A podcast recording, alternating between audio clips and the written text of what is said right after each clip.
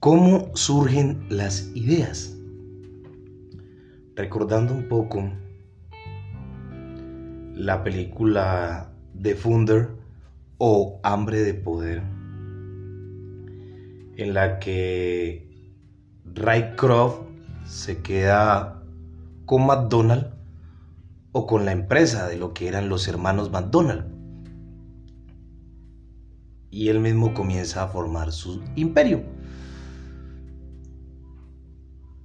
En una de las escenas o de las dos, tres primeras escenas de la película, Ray Crow se encuentra hospedado en un hotel. Está precisamente escuchando a Norman Vincent, el que habla del poder del pensamiento positivo. Y decía que cuando nuestro cerebro o nuestra mente está en una absoluta calma, aún en medio de tribulaciones, de problemas, de dificultades, y emana constantemente energía positiva, va a poder lograr más rápido y con más claridad lo que se propone. ¿Por qué traigo esto a colación? Porque las ideas muchas veces nos surgen en medio de un caos. A veces nos precipitamos.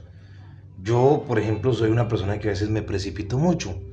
A veces quiero que las cosas sucedan ahí mismo. Y todo en esta vida tiene un proceso todo, absolutamente todo en esta vida debe pasar por un proceso. Porque si nos ponemos a ver, nosotros nos nacimos caminando. Primero nos fuimos, fuimos gateando, luego nos paramos, íbamos dando pequeños pasos y nos caíamos.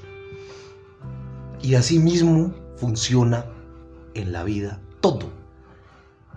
Para que las ideas surjan y surjan con claridad, debes mantenerte en un estado de calma, aún así por fuera haya un caos total en el mundo.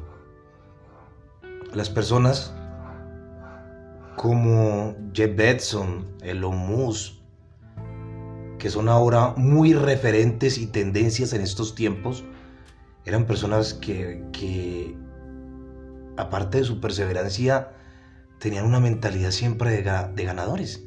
Así las cosas no fueran muy bien.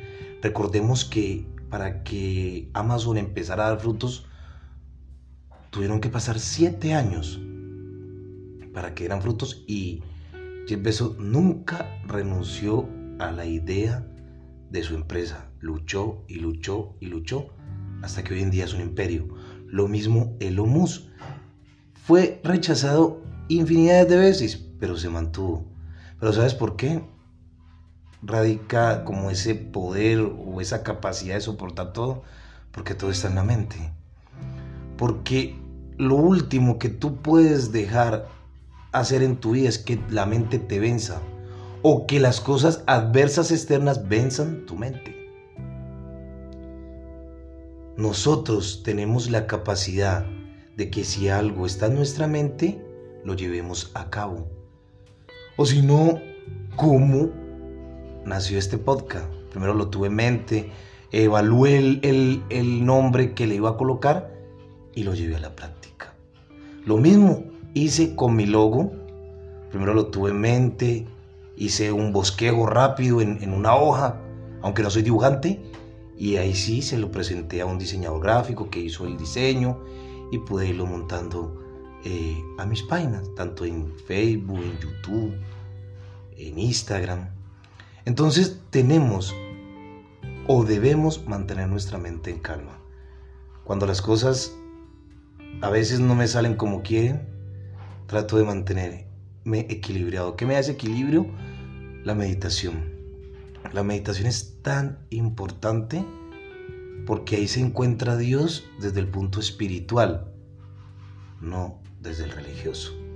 Para mí el silencio, cuando yo puedo estar en un total silencio, en la casa, en mi lugar de trabajo, en donde quiera que esté, para mí ahí surgen las ideas, ahí veo la otra cara de lo que a veces me causa como esa, ese acelere, ese desespero. Entonces, importante mantener la mente en calma para que las ideas surjan. Recuerda, ¿quién te habló? Jefferson Rodríguez. Este es mi podcast, La vida es un viaje. Que tu sonrisa siempre sea tu carta de presentación y tú a ti mismo el mejor vestido. No se te olvide seguirme en Instagram como la cúpula de los incomprendidos, en YouTube como la cúpula de los incomprendidos y lo mismo en Facebook.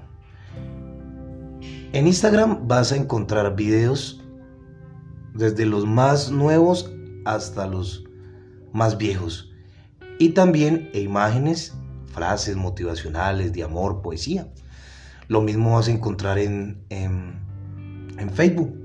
Ahí tengo toda mi perseverancia en cada uno de los videos. Unos salían al revés al principio, al, cuando, cuando empecé a grabar, ya lo último, salía al revés, pero siempre perseveré. Y sigo de pie, sigo perseverando y sigo teniendo esa calma de a dónde quiero llegar. Gracias a las personas que escuchan este podcast y gracias a las personas que se toman el tiempo de escucharlo, se toman el tiempo de buscarme en YouTube, en Facebook, en Instagram, de darle me gusta a lo que yo hago. Les agradezco, pero más que el me gusta es el mensaje que yo les puedo transmitir. No se les olvide sonreír y no se les olvide ser feliz. Hasta la próxima y que estén muy bien.